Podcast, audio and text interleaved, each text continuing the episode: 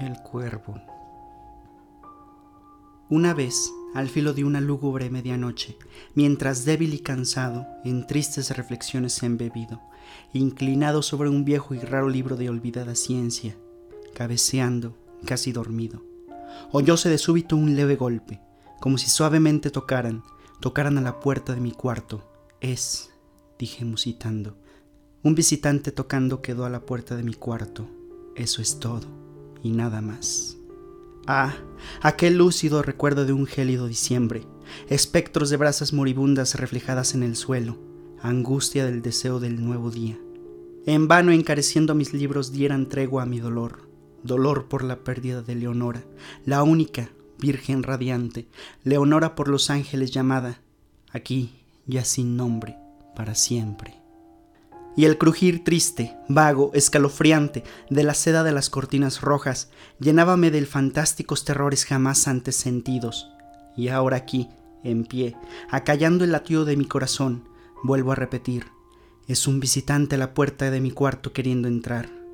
Algún visitante que a deshora a mi cuarto quiere entrar. Eso es todo y nada más. Ahora mi ánimo cobraba bríos, y ya sin titubeos, Señor, dije, oh señora, en verdad vuestro perdón imploro. Mas el caso es que, adormilado cuando vinisteis a tocar quedamente, tan quedo vinisteis a llamar, a llamar a la puerta de mi cuarto, que apenas pude creer que os oía. Y entonces abrí, de par en par la puerta, oscuridad y nada más. Escrutando hondo en aquella negrura, permanecí largo rato, atónito, temeroso, dudando, soñando sueños que ningún mortal se haya atrevido jamás a soñar. Mas en el silencio insondable la quietud callaba, y la única palabra ahí proferida era el balbuceo de un nombre, Leonora. Lo pronuncié en un susurro, y el eco lo devolvió en un murmullo, Leonora. Apenas esto fue, y nada más. Vuelto a mi cuarto, mi alma toda, toda mi alma abrazándose dentro de mí, no tardé en oír de nuevo tocar con mayor fuerza. Ciertamente, me dije, ciertamente algo sucede en la reja de mi ventana. Dejad, pues, que vea lo que sucede allí, y así penetrar pueda en el misterio. Dejad que a mi corazón llegue un momento el silencio, y así penetrar pueda en el misterio. Es el viento, y nada más. De un golpe abrí la puerta, y con un suave batir de alas entró un majestuoso cuervo de los santos días idos. Sin asomos de reverencia ni un instante quedo, y con aires de gran señor o de gran dama fuese a posarse en el busto de palas sobre el dintel de mi puerta, posado, inmóvil y nada más. Entonces, este pájaro de ébano cambió mis tristes fantasías en una sonrisa con el grave y severo decoro del aspecto de que se revestía. Aún con tu cresta cercenada y mocha, le dije, no serás un cobarde hórrido cuervo vetusto y amenazador, evadido de la ribera nocturna. Dime cuál es tu nombre en la ribera de la noche plutónica. Y el cuervo dijo, nunca más. Cuánto me asombró que pájaro tan desgarbado pudiera hablar tan claramente, aunque poco significaba su respuesta, poco pertinente era, pues no podemos sino concordar en que ningún ser humano ha sido antes bendecido con la bendición de un pájaro posado sobre el dintel de su puerta, pájaro o bestia, posado en el busto esculpido de palas en el dintel de su puerta, con semejante nombre, nunca más. Mas el cuervo posado solitario en el sereno busto, las palabras pronunció, como virtiendo su alma solo en estas palabras, nada más dijo entonces, no movió ni una pluma, y entonces yo me dije, apenas murmurando, otros amigos se han ido antes, mañana él también me dejará. Como me abandonaron mis esperanzas, y entonces dijo el pájaro, nunca más. Sobrecogido al romper el silencio tan idóneas palabras. Sin duda, pensé, sin duda lo que dice es todo lo que sabe, su solo repertorio aprendido de un amo infortunado a quien desastre impío persiguió. Acosó sin dar tregua hasta que su cantinela solo tuvo un sentido, hasta que las endechas de su esperanza llevaron solo a una carga melancólica de nunca, nunca más. Mas el cuervo arrancó todavía de mis tristes fantasías una sonrisa.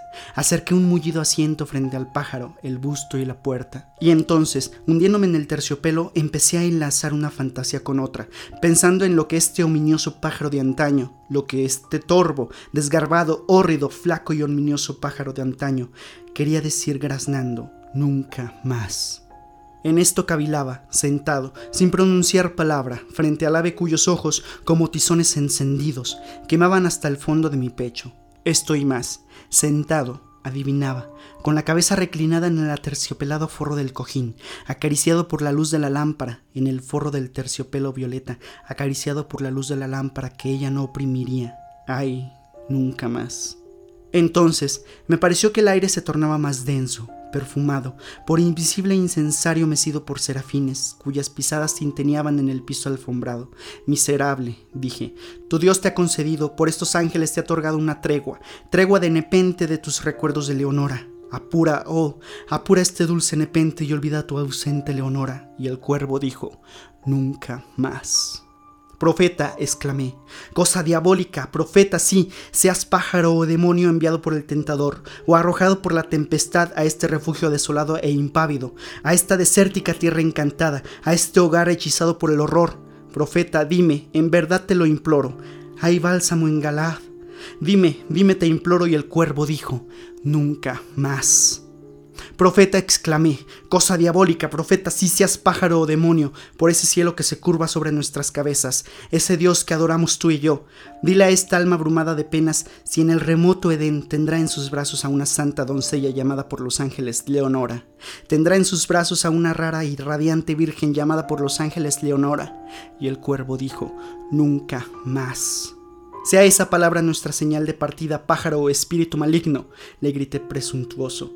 Vuelve a la tempestad, a la ribera de la noche plutónica, no dejes pluma negra alguna, prenda de la mentira que profirió tu espíritu, deja mi soledad intacta, abandona el busto del dintel de mi puerta, aparta tu pico de mi corazón y tu figura del dintel de mi puerta. Y el cuervo dijo, nunca más.